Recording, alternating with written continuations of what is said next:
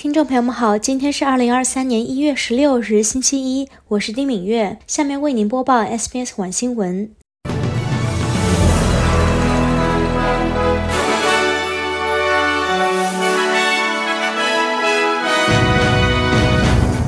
律师提出集体诉讼 Medibank 争取赔偿。尼泊尔空难，一澳大利亚人遇难。黄金海岸直升机事故重伤男孩已苏醒。银行警告 Facebook 市场上诈骗伎俩。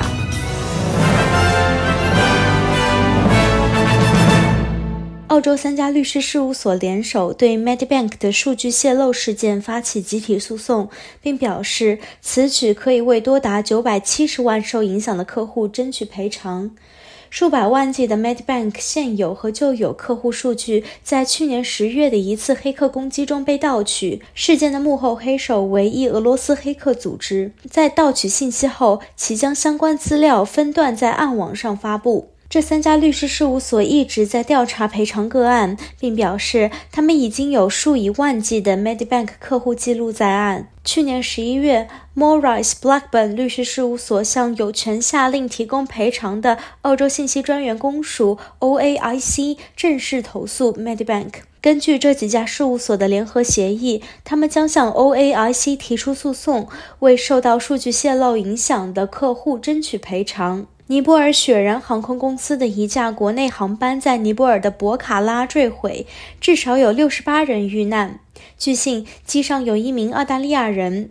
这是尼泊尔三十年来最严重的空难，数百名救援人员在山坡上搜寻这架载有七十二人的航班，从首都加德满都坠落。官员在周日晚间叫停了当天的搜救行动，说将在周一继续搜索。当地电视台早些时候的画面显示，救援人员在飞机断裂部位的周围紧急救援。坠机地点附近的一些地面被烧焦，火焰痕迹清晰可见。当时天气晴朗，目前还不清楚飞机坠毁的原因。航空安全网络数据库显示，这是自1992年以来尼泊尔最致命的空难。当时，巴基斯坦国际航空公司的一架空客 A300 在接近加德满都时坠入山坡，机上167七人全部遇难。自两千年以来，在尼泊尔有近三百五十人死于飞机或直升机失事。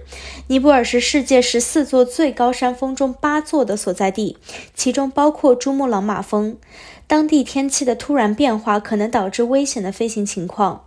自2013年以来，欧盟以安全问题为由，禁止尼泊尔航空公司进入其领空。尼泊尔民航局在一份声明中表示，这架飞机曾在周日上午十点五十分从塞地峡谷联系过卡博拉机场，然后它坠毁了。声明表示，已经确认至少有六十八人遇难。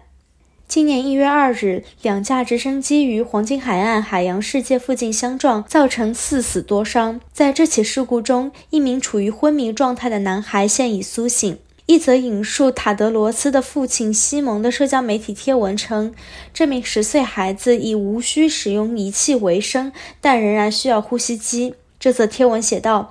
他们有时候会减轻他的镇静剂剂量，看看他是否有反应。他现在已经苏醒，还能够借着点头或摇头来回答一些问题。日前，黄金海岸海洋世界主题公园附近发生致命直升机坠毁事故，这一事故造成四人死亡，三人情况危险。警方表示，调查显示坠机时一架直升机正在起飞，另一架正试图降落。